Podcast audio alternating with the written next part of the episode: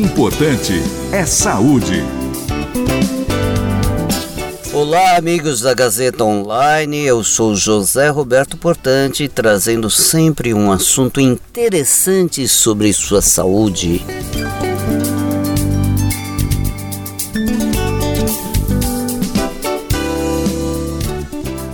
Recentemente tivemos a triste notícia que o ator Bruce Willis está se aposentando porque está cometido de afasia, o que não lhe permite mais atuar. Mas afinal, o que é essa doença?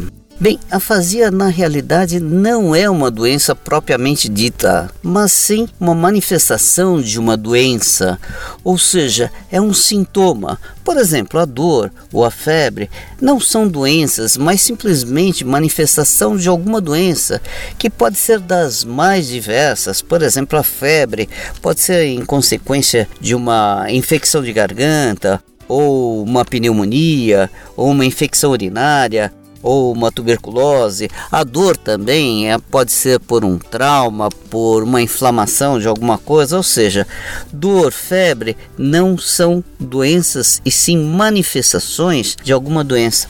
E da mesma forma, a afasia. A afasia é um distúrbio de linguagem que compromete a capacidade de comunicação o que pode ocorrer por uma série de fatores, muitas vezes ligadas ao sistema nervoso central. Existem vários tipos de afasia, várias modalidades, mas basicamente são dois grandes grupos: a afasia de Wernicke e a afasia de Broca.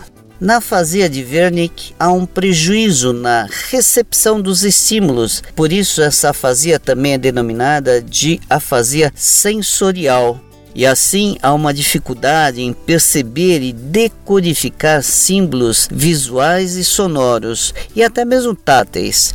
E assim esses indivíduos começam a ter dificuldade na compreensão daquilo que ouvem ou daquilo que leem, pois não conseguem decodificar essas palavras. Esses indivíduos pronunciam fluentemente as palavras, inclusive fonemas, porém sem sentido, eles não conseguem agrupar de uma forma inteligente.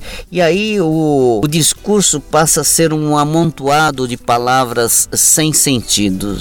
Agora, na afasia de Broca, ou também chamada de afasia de expressão, há um prejuízo na fala e na escrita. O indivíduo ele tem a consciência do que quer falar ou escrever, mas não consegue encontrar o caminho da coordenação para a fala e para a escrita. Esses indivíduos conseguem compreender o interlocutor, no entanto, estão com sua capacidade de formar palavras e frases prejudicada.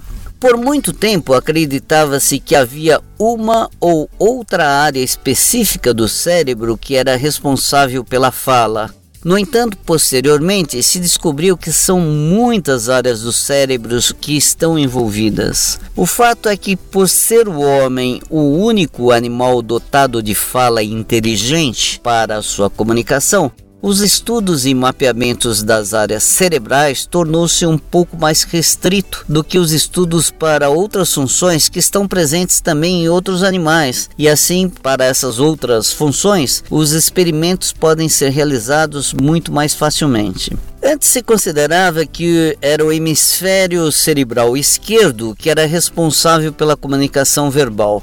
Depois se considerou responsável outras regiões, por exemplo, região frontal, frontoparietal e assim sucessivamente. O fato é que todas essas áreas são importantes para a fala, mas também outras e assim se observa que qualquer lesão neurológica pode eventualmente ter como consequência a afasia. O mais comum que se observa é a afasia decorrente do acidente vascular cerebral, ou também denominado de derrame, mas também pode ocorrer por um tumor cerebral, traumatismo craniano, doenças degenerativas do sistema nervoso central, a neurocisticercose, infecções neurológicas, por exemplo, as encefalites no herpes, da meningite, intoxicações crônicas por alguma substância, algum tóxico ou algum medicamento que a pessoa tenha utilizado por longo prazo. A bebida alcoólica também é um outro fator muito importante nas afasias. Assim, o prognóstico da afasia depende muito do que causou efetivamente o problema e do tratamento instituído para corrigir a causa. E muitas vezes, corrigindo a causa, você tem uma melhora significativa da consequência da afasia. Porém, o tratamento básico da afasia propriamente dito é a estimulação da linguagem, que pode ser estrategicamente trabalhada com um bom fonoaudiologista.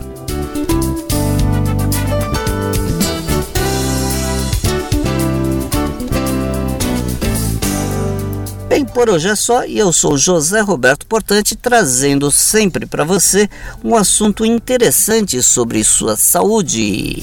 Importante é saúde.